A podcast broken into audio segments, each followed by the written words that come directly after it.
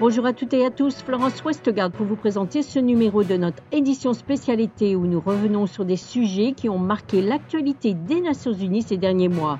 Aujourd'hui, nous allons parler de la liberté de la presse avec Taufik Gelassi, sous-directeur général de l'UNESCO pour la communication et l'information.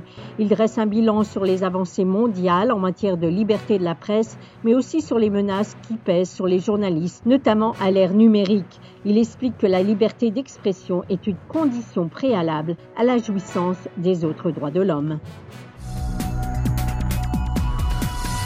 Nos études récentes montrent qu'il y a eu une régression concernant la liberté de la presse et la liberté d'expression à travers le monde récemment. Dans une étude qu'on a faite, une étude mondiale, environ 83% des personnes qui ont répondu à notre enquête disent que ces libertés d'expression et de la presse ont régressé dans leurs pays respectifs. Donc la liberté d'expression reste menacée, menacée par diverses parties, ça peut être des autorités, des pouvoirs publics, ça peut être aussi par d'autres forces, mais aussi on a vu une dérive, notamment sur les réseaux sociaux et les plateformes numériques.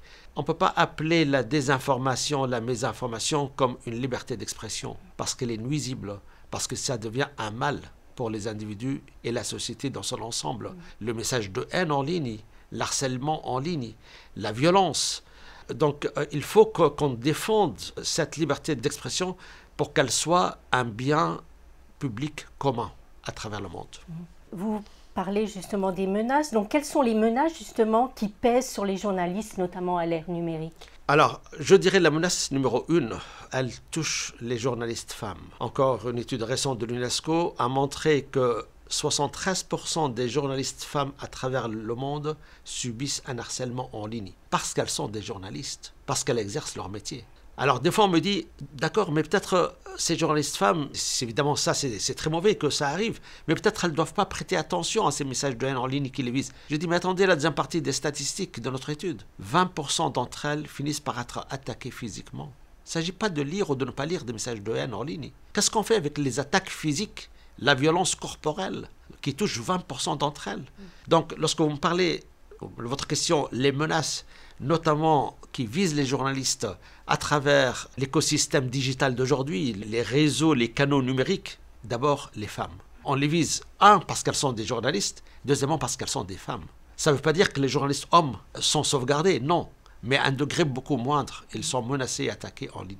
Et pensez-vous que le multilatéralisme et la liberté d'expression sont tous deux essentiels pour garantir que les individus et les communautés participent à l'édification de leur société? Je le pense parce qu'aujourd'hui, euh, on a vu depuis déjà plusieurs années, même je dirais depuis quelques décennies, un changement de paradigme dans le monde de la communication. Il y a un nouvel ordre mondial de l'information.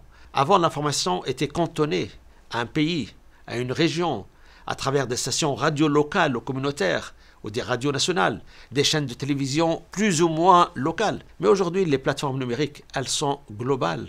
Elles touchent le monde entier. Et donc, une information qui est malveillante, elle peut faire du mal à travers le monde à une vitesse grand V en temps réel. Donc, je dirais ce changement de paradigme du monde de l'information, du monde de la communication et du métier de journaliste a des bienfaits, évidemment, puisque l'information, c'est un droit humain. Et des gens, des fois, disent J'ai besoin d'informations avant d'avoir besoin de la nourriture. Je veux savoir ce qui se passe. Qu'est-ce qui pourrait me menacer? Qu'est-ce qui se passe autour de moi dans ma communauté? Donc, le bienfait de ces plateformes, oui, l'information instantanée à travers le monde.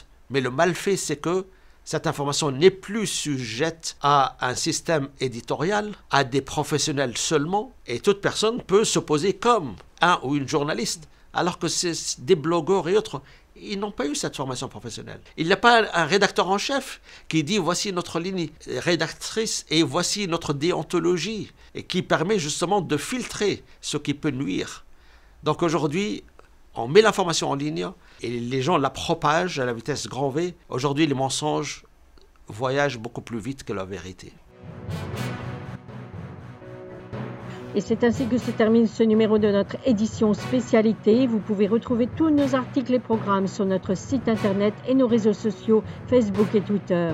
Merci de votre fidélité et à bientôt.